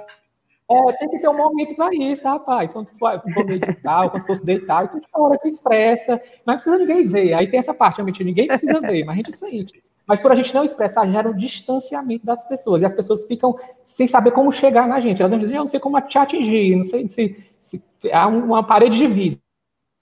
É mais ou menos assim que elas querem dizer, nessa parte dos sentimentos. Então, é, aquele aspecto que você já forma. tinha trazido de o perigo dos relacionamentos ficarem muito impessoais, né? E, é. e, hoje, agora você traz isso e é interessante percebermos isso, né? As pessoas dizem é como se eu não soubesse como chegar até você. Há uma, uma barreira de gelo, você trouxe a expressão gelo também. E, e é interessante isso no 3, que é um tipo emocional, porque no fundo há uma expectativa, né, Daniel? No fundo, há um, um, um, desejo de que as pessoas se conectem emocionalmente, não é isso? Sim, sim. Ah, não é só ser visto, assim, só aquele eficiência que é que, que, é, também tem, tem empatia, né? Tem a, e a gente também a gente sente que não, não chega nesse ponto. Esse ponto uhum. a gente fica, fica algo diferente. É algo diferente de um 2, algo diferente de um 4. Exato. Portanto, no fundo, há um desejo de, da empatia, da conexão emocional e, e depois a percepção de que uh, o, o, viés do subtipo acaba desviando isso, acaba não chegando nisso, ou até, como você falou, impedindo isso, que as pessoas sentem dificuldade. Né? Então, é, é um preço aí, é um preço. Érica, qual é o preço para o, o, o subtipo prestígio? Qual é o preço que tem aí? Qual é o sofrimento que isso pode acabar gerando? Eu acho que uma das coisas que ficam muito forte, né? Eu escutei um pouco também o Daniel. É, para mim, acho que é a exaustão, né? Muita energia, muita energia e não ter um tempo para si, um tempo para descansar, um tempo para repousar, para meditar. É, vem a exaustão, e de repente daqui a pouco eu estou adoecendo, eu estou percebendo que eu estou tendo que me ausentar até do próprio serviço por processo, então é um preço que se paga, é, às vezes, de não aproveitar os momentos da vida, né, e passar a vida toda trabalhando, também é um preço que, que, que, que se paga, é um preço alto, né. É, eu falo que quando eu fiz a formação, foi passado um, um, um filme, e esse filme, assim, até para me recuperar demorou bastante, e o filme falava um pouco sobre um, um, homem, né, percebendo que a vida dele passou pelas mãos dele e ele não tinha feito nada, só fez trabalhar. E aquilo me tocou tanto que aquilo ficou tão marcado para mim que eu falei assim, não, não vou me permitir isso mais. Eu tenho que ter os meus finais de semana, claro que alguns finais de semana não tem como, eu tenho que fazer algumas viagens, mas eu tenho me planejado a repousar, porque como que isso estava me afetando, né? Eu não percebi aquilo que o Daniel, a Maura falou. É tão inconsciente que a gente vive alienado o resto da vida, né? Mas como a gente começa a tomar consciência, o quanto que isso interfere na minha vida, eu estou deixando de viver, eu estou vivendo em função de trabalho. E, e, eu, e, a partir daquele momento eu comecei a tomar algumas decisões na minha vida, né? De me permitir ter um momento comigo mesmo, com minha família. E aí, Érica, de novo também agradeço essa partilha, essa consciência, né? E, e, e é bonito a gente perceber isso, né? O, o, perigo que ronda todos os tipos 3, o perigo do, do viciar-se em trabalho. E isso uhum. leva à exaustão, porque trabalho dá prazer, né? Em todos. Eu faço, mas já um prazer associado. Uhum. E é uhum. como se o prazer não permitisse enxergar o cansaço, né? E, e, e, chega na exaustão. E depois disso que você falou, eh, começar a perceber que eu acabo não aproveitando momentos importantes da vida, momentos significativos da família, né? Eh, acaba perdendo isso em função do, do trabalho, né? E eu, eu aproveito aqui para, dizer uma coisa muito bonita, né? Que muitas vezes eu partilho em vários lugares e, e digo: olha, eu lá na Emetame, a Érica sabe disso, né? A gente pode ter a liberdade, né? E se eu não tivesse também não faria esse trabalho de dizer para os tipos 3, né? Quando eles dizem, e aí, o que é que eu faço para melhorar, para crescer? A gente diz, olha, não leve trabalho para casa no final de semana, tire férias, relaxe, repouse, não é isso? Exatamente. Porque as outras coisas, o 3 já tem um nível de eficiência suficiente para garantir o reconhecimento profissional. E, e é por aí, né? Isso é um caminho bonito. Maura, qual é o preço que o 3 de imagem atraente pode pagar se ficar nesse viés do 3? Perde de saborear a sua essência, perde de saborear quem ele realmente é de verdade quem eu realmente sou de verdade, eu, eu teria perdido de saborear como eu tenho saboreado em alguns momentos, que vêm e passam, mas vêm, né? É, é, sinal de que, de que estão chegando, e é, é muito, muito, mas muito difícil, muito difícil você largar essa máscara, você abrir mão dessa persona. É, é, é todo um processo, essa quarentena eu, eu me destinei porque né, eu quando eu percebi como era a personalidade, essa manipulação, essa falta de empatia, essa falta de compaixão, quando eu me, me dei conta disso, quando eu vi a inveja em mim, porque nada disso eu vi, era tudo inconsciente demais. Quando eu vi o impacto disso nas pessoas, comecei a, a me colocar no lugar delas, eu fui ficando apavorada com a minha personalidade, apavorada. Ela foi me dando assim um pânico do, Padre Domingos sabe disso, que me acompanha nesse, nesse processo. Se não fosse, se não fosse ele, eh, talvez eu não estivesse é, é, assim. Aí eu tomei uma decisão firme. Eu digo, tá, então a vida é minha, quem vai tomar conta sou eu, vamos lá. O meu instinto dominante é o sexual. Eu tenho que estar grudado em alguém. Tudo bem, então vamos fazer o seguinte: eu não vou grudar em mais ninguém, eu vou grudar agora em Deus. Ele vai ser o meu grudo. Eu disse isso até a Padre Domingos. Se eu tenho que depender de alguém, então eu vou depender de Deus. E, e fui procurando ajuda em tipos que eu sabia que não me deixariam colar. Tipo 5, um irmã tipo 5, que deve estar me assistindo, que eu adoro, um irmão tipo 5, que eu também amo. Os outros são muito tipo 7, tipo 4. Então eu fui me aproximando do, dos dois tipo 5, que eu sei que não deixariam criar simbiose pelo tipo que eles têm e pelo instinto, que um é autopreservação dominante, o outro é sexual dominante, mas é 5. Então, assim, eu fui procurando ajuda para o instinto reprimido de autopreservação no tipo que tinha um instinto de autopreservação dominante, mas o tipo não permitia a simbiose que eu fazia com muita facilidade, né? Se eu não me policiar, eu ainda faço com muita facilidade.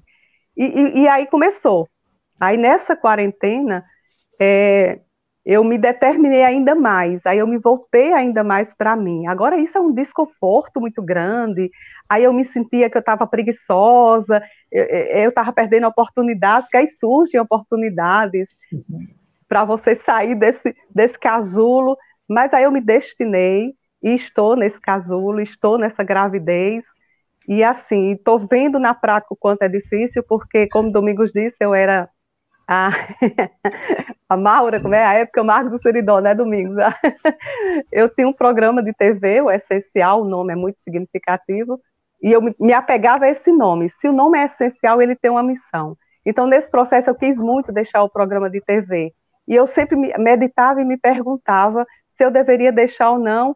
Aí eu ficava esperando o que acontecia e terminava continuando. E hoje eu sei por que, que eu não deixei, porque tem um propósito maior que não é meu. Então, hoje, eu, eu, eu semana passada, eu pedi, é, eu saí da TV, era terceirizado, mas eu estava, é, o foco era a TV, e eu deixei a TV e estou migrando para as redes sociais com um programa essencial para poder realizar esse propósito maior, que é de usar essa minha personalidade, essa persona com tantas habilidades de influência, de comunicação, para ajudar as pessoas. Isso é o que eu quero hoje. Já estou aposentada, das muitas coisas que eu já fiz na vida, porque o, o currículo do, do, da, da personalidade tipo 3 é imenso, né? Nunca falta trabalho, a gente sempre tem oportunidades, mas eu já estou aposentada, então eu quero me dedicar a ajudar as pessoas. E está sendo muito difícil, gente, é, fazer esse canal de uma maneira assim que eu esteja à frente, que eu, eu tome a iniciativa sem depender do outro. Mas Deus coloca as coisas certas, as pessoas certas, a gente só tem que se entregar. E essa entrega é o mais difícil para o tipo 3. Isso, assim, enquanto eu não respirei, não sou eu que tenho que me entregar, porque eu achava que era eu que tinha que me entregar, né? Entrega sou eu que tenho que me entregar, sou eu que tenho que. Não, tem que fazer nada, tem que fazer nada, tem que respirar, fazer como domingos, continue respirando, continue meditando. Só tem que meditar e respirar, e a vida tem um fluxo dela e você é levado. E eu estou nesse processo. Nada como um dia atrás do outro, né? Nada como um dia atrás do outro. Ora, eh, acho que aí então você nos trouxe com muita clareza o seria esse preço, o perigo de nessa simbiose se perder e esquecer quem sou eu. Você trouxe uh, o perigo de perder ou de perder a oportunidade de saborear quem eu sou de verdade, porque eu vou me perdendo no outro, não é? vou me perdendo e chega num ponto que eu não sei quem eu sou, né? Eu pergunto Muito... assim, o que é que eu estou sentindo? Aí eu, meu Deus, o que é que eu estou sentindo agora? Que é um dos exercícios, né, para o tipo é. 3, que a gente vê nos livros. O que é que eu estou sentindo agora? Eu parava, nada. No fim, a gente, o que é que eu mais gosto de fazer? Tudo. O que me vier, eu faço. Era assim, era, era um, vazio, era, era uma falta de respostas. Eu digo, meu Deus, eu não existo. É isso, enfim, isso dá todo um processo. É verdade, né? E aí, Maura, você já, já entrou nesse, noutro ponto que eu também gostaria de colocar aqui à vossa consideração. Assim como o subtipo tem um preço, e, e, se a gente não tomar consciência acaba pagando caro isso, né? Por isso, o subtipo também tem uma excelência, tem um valor. Isso também vos deu uma super habilidade. Você já começou aí a falar disso, né? Qual é a super habilidade do 3 imagem atraente? Que é um valor é, o... e que valor pode ser colocado a serviço. Você já começou, então continua aí. Maura, qual é a excelência do 3 imagem atraente? É colocar essa, porque o 3 por si só, ele tem a, os três tipos 3 têm uma grande habilidade de comunicar e de influenciar o outro, de fazer o outro trabalhar, de descobrir o lugar, como Daniel disse, o lugar certo do outro. A gente tem essa intuição, né? Então, é, é usar isso conscientemente com esse propósito maior. E tem um, uma característica que é bem do, do instinto, que de ontem para hoje, com a conversa com vocês, me ajudou, que ainda não estava tão claro, ainda está esclarecendo, acho que ainda vai esclarecer mais, é assim, nós, tipo 3, sexuais, nós temos uma, uma percepção do que o outro precisa. Eu, eu, me acho muito parecida com o tipo 2 sexual. Eu tenho uma sobrinha tipo 2 sexual, eu, eu acho muito parecida e, e, na live passada eu me identifiquei muito. Mas o tipo 2 sexual, ele percebe a necessidade do outro. O tipo 3 sexual, ele percebe o interesse do outro. Se, se o outro está conectado, se ele perdeu a conexão, a gente tem essa sensibilidade, a gente tem essa percepção. Mas para a gente ver isso, olhar para isso, a gente precisa sair da persona. A gente precisa estar no eu, no eu sou, para poder você ser observadora de, do outro, você precisa ser observadora de você mesma também. Porque senão você se funde, gente. Olha, ter identificação como, como mecanismo, como, como estratégia dessa personalidade, como armadilha, é, é muito mais difícil, porque a gente se identifica com muita facilidade. É muito. Então, essa autoobservação ela tem que estar muito presente. É o aqui e agora, de verdade. Aí você consegue essa habilidade que é específica, que é uma pérola do tipo 3 sexual, de perceber o interesse e a conexão do outro. É muito bonito. Perceber o interesse, a empatia, a, empatia, a conexão. Né? Isso. Né? E, e, também aquilo que você já tinha colocado anteriormente, a capacidade de comunicar e de. Até por isso, porque sabe o que é que as pessoas têm interesse em escutar, em ouvir e o que é que vai ser significativo para as pessoas, não é? Vamos ver aí no social, no 3 prestígio, qual é a super habilidade, Érica? Eu acho que é fazer diferença né, na vida das pessoas, nos grupos. É, eu falo que ela falou um pouco de fé em alguns momentos, a Maura. É, eu acho que quando eu me conecto também com minha fé, eu acesso a minha essência e eu consigo levar um, um, uma palavra, um conforto maior para as pessoas, um direcionamento. É, eu falo que quando eu elevo as pessoas, eu me elevo. Eu acho que essa é a grande frase assim que eu levo comigo. Quando eu elevo as pessoas, eu me elevo. Então, é, um, é uma habilidade que a gente também tem de elevar as pessoas, de fazer as pessoas dar o seu melhor, de crescimento também, né? De motivar as pessoas a progredir e você olha assim, caramba, como que a pessoa caminhou. Então, é uma habilidade também que a gente é, consciente, né, Maura? Quando a gente está realmente consciente disso, a gente faz a diferença na vida das pessoas. Hum. Sem sombra que de bom, Érica. Quando eu elevo as pessoas, eu me elevo.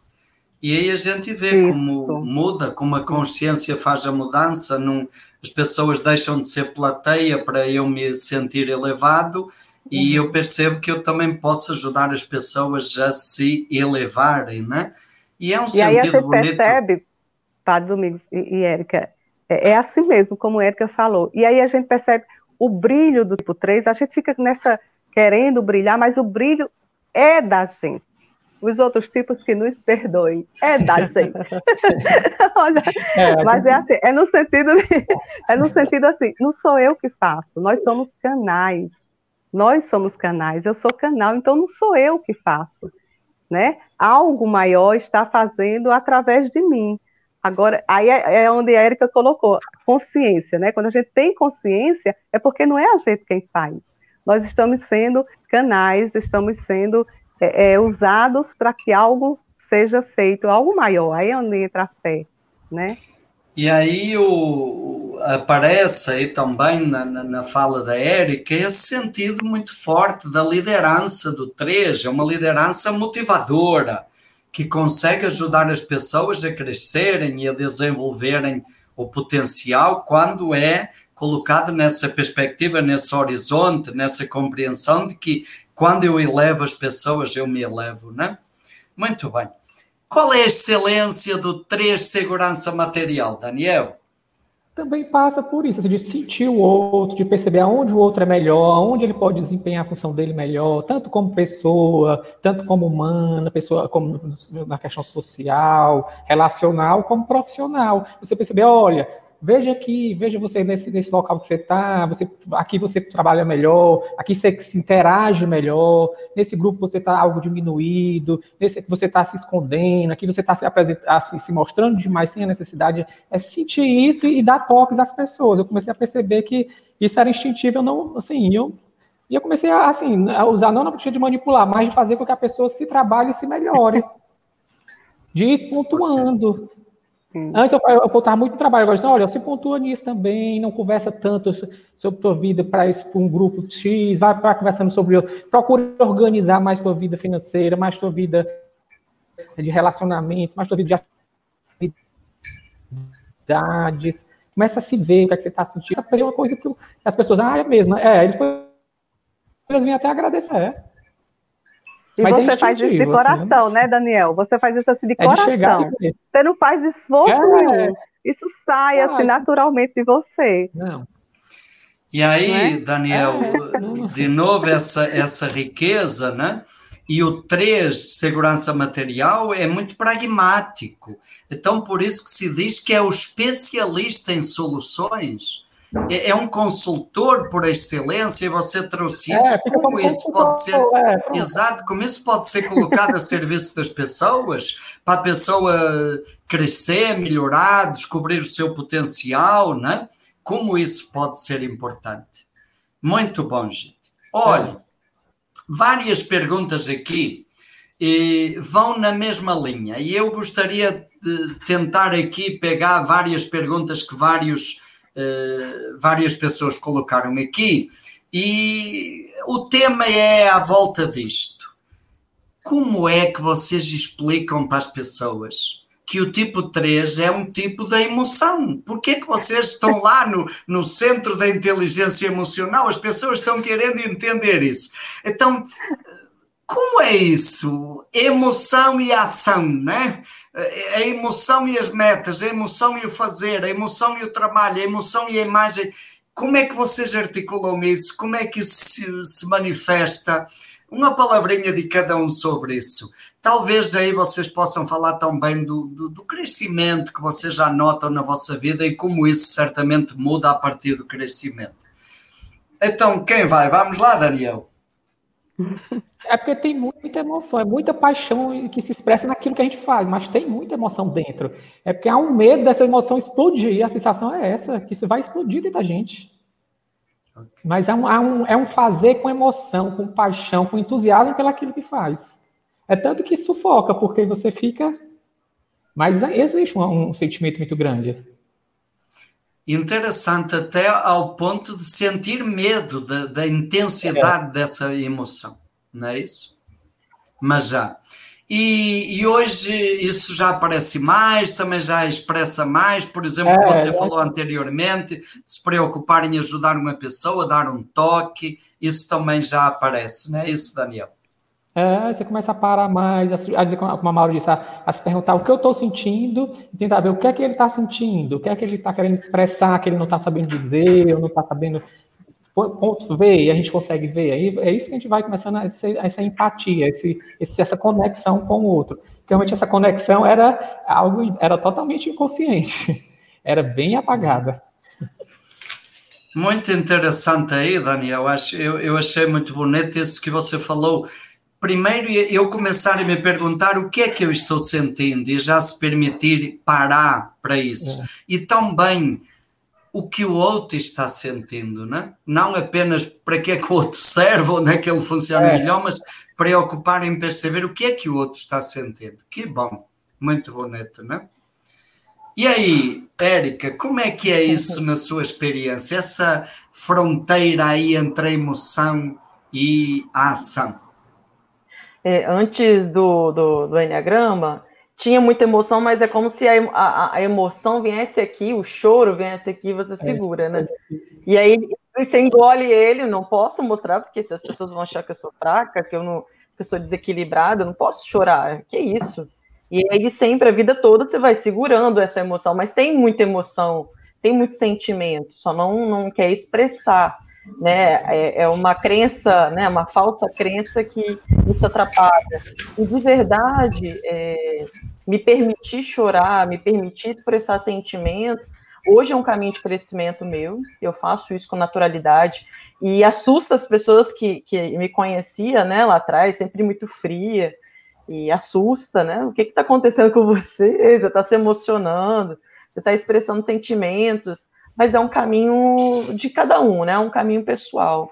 E isso fica mais leve, né? Tem muito sentimento estagnado, guardado. Eu lembro da represa, né? Muito sentimento represado, mas quando a gente solta, né, com mais frequência, ela não tem essa pressão toda, como o Daniel falou, de, de querer explodir, né? De querer é, fazer um estrago. Então, hoje é um caminho de crescimento para mim, mas antes eu tinha também um, um certo receio porque eu não tinha muito controle com o choro. Quando chorava, chorava exageradamente, então não tinha tanto controle sobre isso. E aí você trouxe essa imagem do, da represa, né? E eu me lembro de muitas vezes ter colocado isso para pessoas tipo 3, olhe, pessoa diz, mas eu não sei sentir, eu tenho medo de sentir, como o Daniel trouxe, eu tenho medo de, de não controlar isso e, e, e, quando começa a sentir, vem com a intensidade assustadora. E eu muitas vezes usava essa imagem, dizer: olha, gente, se tiver um açude e o paredão do açude romper, vem tudo, né? Vem uma enxurrada, vem sacola de plástico, vem lixo, vem galho de árvore, vem boi morto. Isso assusta. Agora, se deixar correr, depois volta ao leito normal do rio. E vocês eh, expressam e o sentimento vem e se manifesta dessa maneira bonita, né? E aí, Maura, como é que é isso? Olha, difícil. Muito, muito, muito, muito. É, essa história do, do, tipo 3 não ter sentimento, que, que né, quando eu me peguei, quando eu me perguntava que eu não via, eu não percebia, é, mas a gente ama, como Daniel diz, a gente ama do jeito da gente, né, Daniel? A gente ama fazendo. A nossa forma de expressar o amor, de expressar a nossa, os nossos sentimentos é no agir, é no fazer, né? Agora, sim, uma grande diferença que eu percebo é assim, quando eu faço tipo 3, como tipo 3, quando eu faço como tipo 3, eu estou à frente, sou eu que estou é, é, liderando, na liderança. Então, sou eu que determino, sou, sou eu que atribuo. E quando o outro atribui, eu normalmente, às vezes, eu não aceito. Ah, só se for meu eleito. Se for meu eleito, eu faço. Mas se não for meu eleito, eu já olho atravessado. Mas, assim, a grande mudança que eu percebo é que, primeiro, você desacelera, né? Eu, eu não me vejo tão ativa como antes, mas, assim, muito tranquila. Isso já me angustiou muito, já me trouxe muitas, muitos questionamentos, mas hoje muito tranquila, que essa desaceleração faz parte. E depois você começa a perceber que você não precisa fazer, você não precisa estar à frente. É importante o fazer, mas ele está a serviço de algo maior. Ele está a serviço do próximo, do outro. Então, esse fazer não é seu, não é meu de Maura, não é um fazer de Maura. É um fazer que Maura executa, mas é, é um fazer do meu eu, do meu eu essência, do meu eu maior. Entende? Não sei se é assim que eu sinto. Uhum. Não sei explicar muito bem, não. Parece que as palavras não me ajudam, não mas é assim que eu sinto hoje. Então, assim, o expressar a emoção, o dizer que está sentindo, é tudo natural, tudo vai se tornando uma coisa assim natural. Você vai ficando gente, você vai se tornando humano. e antes parece que eu era uma máquina e agora eu estou me tornando humana. É uma expressão boa, vai se tornando gente, vai é, se tornando humano. humano. porque antes às vezes a sensação de ser uma máquina, não é? Que bonito. É. E eu estou lembrando de uma, uma música da Flávia Venceslau, tem um verso que diz assim: Nada vale tanto quanto apenas ser, respirar, viver. Nada vale tanto quanto apenas ser, respirar, viver. Que bom, gente. Olha, muito obrigado. Uh, mais uma vez nós tivemos aqui um momento muito bonito e eu na live de hoje eu destacaria sobretudo por serem três pessoas do tipo 3 e todos nós compreendemos como não é fácil para ninguém se expor, falar de si, mas muito menos para o 3, né? Se a gente fosse falar aqui dos vossos currículos profissionais era outra coisa, ah, mas falar de vocês e falar com essa abertura, gente, com essa sinceridade, com as dificuldades, falando as coisas sem enfeitar, sem querer dourar a pílula, com a transparência que nós tivemos aqui, isso para mim foi emocionante e, e muito. Eu me sinto muito grato e muito tocado pela vossa partilha, pela maneira como vocês colocaram aí as coisas com essa clareza, né? e, e também uma palavra de, de gratidão pela vossa consciência, pelo trabalho de crescimento. E aqui a gente vê esse, o Enneagrama como um caminho de transformação e como aquilo que nós somos, tanto a nossa personalidade como a nossa essência, e no caso vosso aqui eu destaco como as habilidades que a personalidade vos deu, como isso pode ser útil para as pessoas, para a sociedade, para o mundo. Então, gente, muito obrigado pela vossa partilha, pela vossa disponibilidade e uma palavrinha, cada um, uma palavrinha final aí de despedida dos nossos amigos que estão aí acompanhando esta live. Eu quero agradecer e dizer que o 3 é, é top. Não podia deixar passar isso em branco. É, não, não. Eu quero agradecer também a oportunidade. Eu acho que foi bem interessante É, e realmente, Domingos, falar, fazer uma apresentação, fazer um treinamento é muito fácil, mas para o 3 falar de si é, é, uma, é um grande caminho mesmo, né? Então, foi uma grande experiência para mim. Gratidão, gratidão a você, Domingos, ao Daniel e à Maura. É, foi uma experiência muito bacana. Muito bem. Eu quero agradecer também de coração, né? Domingo sabe que eu tenho um sonho de um dia, ou o tipo 3 dizendo, Daniel, um dia isso, de um dia fazer parte dessa família do IES, meu grande sonho. E hoje eu estou realizando em parte, né? Hoje eu estou sendo parte, servindo a família IES com muito prazer. Contem comigo sempre. Estou aguardando a pandemia passar para começar a trabalhar no projeto com jovens, que é voluntário, né? Enfim, e estamos aqui. O Enneagrama, eu já disse e digo sempre, ele foi a ponte. Né? Eu sou antes e depois do Enneagrama. Então, o Enneagrama é um mapa que realmente nos leva para essa, essa visão, esse olhar psico-espiritual. Como é, é, Domingos gosta muito de dizer, né, aquela frase de Pascal, né, Domingos? Você vai dizer aí para a gente depois. E isso, enfim, Enneagrama é isso que vocês estão vendo. Então, muito grata a todos que estiveram conosco, a Domingos pela oportunidade, a toda a equipe, e contem conosco, fiquem com Deus, que até na essência o tipo 3 brilha, né, Érica e Daniel? Brilha. o brilho é maior. Muito bem, gente, olha, muito obrigado, um, uma gratidão muito grande, eu conheço o Daniel já há bastante tempo e e, e fico muito feliz em, em, poder testemunhar essa caminhada de, de busca, de crescimento. Né? O Daniel, como ele disse, que tenha a segurança material garantida, né?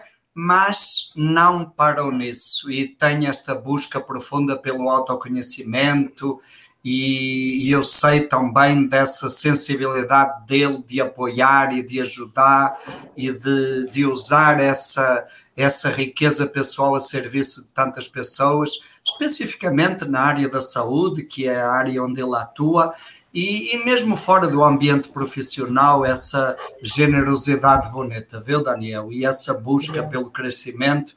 Muito obrigado pela sua disponibilidade. Muito obrigado à Érica e eu também tenho essa alegria de a Érica é a minha companheira nos trabalhos lá do, da Imetam, em todos os cursos da Imetam, sempre está, a Érica e a Aline, às vezes uma, às vezes outra, às vezes as duas, mas isso também é uma companhia sempre muito, um apoio sempre muito importante, e eu, eu agradeço aí, também sou testemunha desse trabalho bonito de crescimento da Érica, da busca dela e do trabalho que ela hoje está fazendo dentro da Imetam, contribuindo para essa cultura bonita de uma empresa que tem alma, uma empresa que cuida do ser humano e que uh, há dias me pediram para falar um depoimento sobre os 40 anos da empresa e eu disse, olha, a Imetam é uma empresa que tem alma, é uma empresa que trabalha com metal, com estruturas de metal, trabalha com pedra, trabalha com petróleo, mas é uma empresa que entende de pessoas. E a Érica está aí e representa muito bem esse espírito. Muito obrigado, viu, Érica? E um abraço à Maura aí para o, para o Seridó, viu? Eu sei dessa, dessa busca da Maura, desse, desse caminho espiritual, de, um, de um, uma busca espiritual muito profunda, e como ela disse, eu tenho acompanhado isso e sempre digo: continua respirando, continua meditando e deixando fluir, que o caminho é esse. Então, parabéns, muito obrigado, gente. E Cadê hoje, a frase de Pascal? A frase, a frase Pascal, do Pascal, Pascal dizia assim: eh, espiritualidade sem autoconhecimento pode tornar-se alienação. Hum.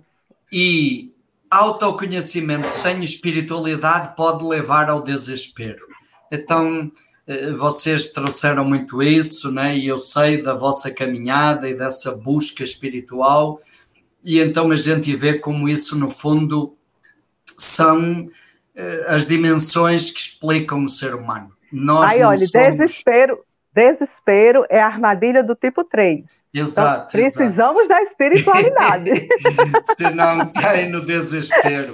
Nós somos assim. Nós somos humanos e somos divinos. A nossa natureza é essa e a caminhada passa por aí. Muito obrigado, gente. E hoje nós temos aqui um, uma, um presente especial nesta live. Oh. Nós temos uma pessoa que está neste momento no Santuário do Caraça, lá em Minas Gerais, no meio das montanhas de Minas Gerais, na Serra do Caraça, que faz parte da rota histórica do ouro, de, do ciclo do ouro de Minas Gerais, entre Diamantina e o Rio de Janeiro. Então, na Serra do Caraça, nesse santuário ecológico, onde nós vamos realizar o trem-bão da Enneagrama, o Afonso está lá e agora vamos trazer aqui o Afonso, ele vai nos falar a partir exatamente das ruínas, aí de uma parte das ruínas da Serra do Caraça. Afonso, bom dia, boa tarde. Olá, muito boa tarde. Boa tarde a todos e a todas que estiveram assistindo esta live e que ainda vão ver depois gravada no YouTube do IES. É exatamente isso. Eu estou hoje, vim um dia mais cedo para aproveitar aqui este lugar fantástico, muito bonito, onde vamos daqui a sensivelmente dois meses e meio realizar o Trem Bom de Enneagrama 2020. Amanhã eu vou ter uma, uma reunião aqui com a gerência para estabelecermos alguns protocolos de segurança que a gente já sabe que vai ter que cumprir para todos realizarmos e para podermos aproveitar este evento Trem Bom com, com boa segurança. Aqui o lugar é fantástico, muito amplo, muito arejado. Eu estou aqui nas ruínas aqui do claustro, porque aqui há, há uns anos, ainda na, no século XX, teve aqui um incêndio e aqui tem umas ruínas muito bonitas, que foram muito bem aproveitadas depois para se fazer um auditório e um museu. E eu gostaria de estar num lugar mais amplo para poder oferecer um panorama maior, porque hoje está aqui um dia muito bonito, muito luminoso, mas aqui é o lugar onde tem o sinal de internet melhor, né? Pronto, e nós já temos o grupo de, do Trem Bom de Enneagrama para 16 a 22 de novembro quase preenchido, mas ainda temos algumas vagas. E as pessoas que desejarem ainda se inscrever ou que quiserem obter informações, podem fazê-lo pelo e-mail trembondeneagrama.gmail.com e nós iremos receber os e-mails e aqueles que e eles serão respondidos por ordem de chegada. E assim que tivermos as vagas completadas, já não será mais possível receber mais ninguém. Então é já um convite a dois meses e meio desta atividade para aqueles que já estão inscritos, se começarem a encantar com este lugar maravilhoso que vai proporcionar um, uma atividade muito boa e muito profunda eh, na linha do Laboratório da Consciência. E aqueles que ainda puderem se inscrever, aproveitem porque já não temos muitas vagas. Então, um grande abraço para todos e um resto de bom domingo. Que bom, muito obrigado, Afonso. Dá para ver aí um pouquinho das ruínas e dá para vocês imaginarem as cachoeiras, as trilhas, o lobo guará à noite vindo comer no pátio da igreja, aí do Santuário do Caraça. Vocês podem ver isso nos filmes, no canal do YouTube. Temos acho que seis filminhos, seis vídeos sobre a experiência do trem-bão de Enneagrama com Laboratório da Consciência em novembro, 16 a 22 de novembro. E agora, gente, eu queria. A Aninha está colocando aí o e-mail. Quem tiver interesse pode entrar em contato. E antes de nós partirmos para o momento final, que será o anúncio da próxima live, eu não sei mais o que é que o povo vai inventar, né? Porque a live passada foi das abelhas, a de hoje foi das estrelas. O que será a live do tipo 4 no próximo domingo, né? Mas antes de entrarmos aí no anúncio da próxima live, eu queria pedir, me pediram para eu pedir para quem está assistindo aí no canal do YouTube, coloca lá um like ou um joinha, é para clicar na mãozinha que tem aí, se você gostou, se você está gostando, a gente pede que você uh, clique aí na mãozinha para dizer que curtiu, que está curtindo, parece que isso é importante ou é interessante aí para esta questão do do canal do YouTube e a gente agradece se você está achando que esta live é significativa e pode ser útil para muitas pessoas. Então a gente pede que você deixe aí o seu, o, o seu, a sua marca. E com isto, gente, um bom domingo para todos, uma continuação de um dia bom. Vamos, um ótimo dia, né? como se diz na Imetam, né? É um ótimo dia para todos. E ficamos agora com a próxima live, próximo domingo, subtipos do 4.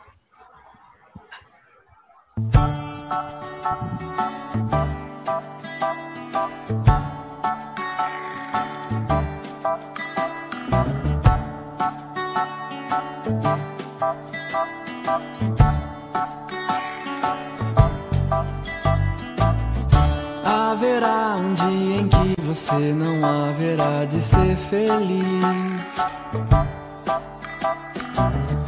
Sem tirar o ar, sem se mexer, sem desejar como antes sempre quis. Você vai rir sem perceber.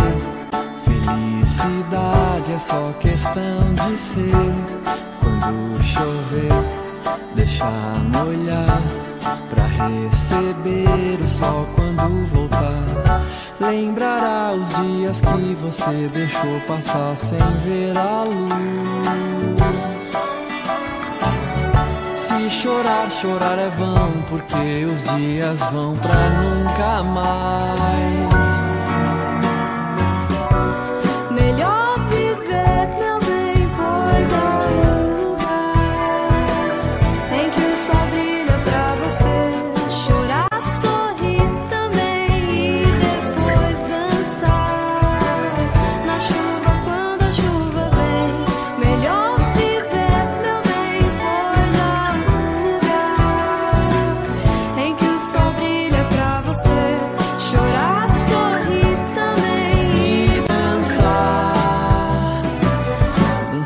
Chuva quando a chuva vem. Chorar, ser, sorrir, dançar tão bem. Então, no próximo domingo, a live dos subtipos do 4 com Nelma, a Nelma da Unipaz de São Paulo, Águida, Águida, facilitadora do IESH, e o padre Adilson Neres, de Minas Gerais. Então, no próximo domingo, muito além dos tipos, a chave dos subtipos. Você vai rir sem perceber. Felicidade é só questão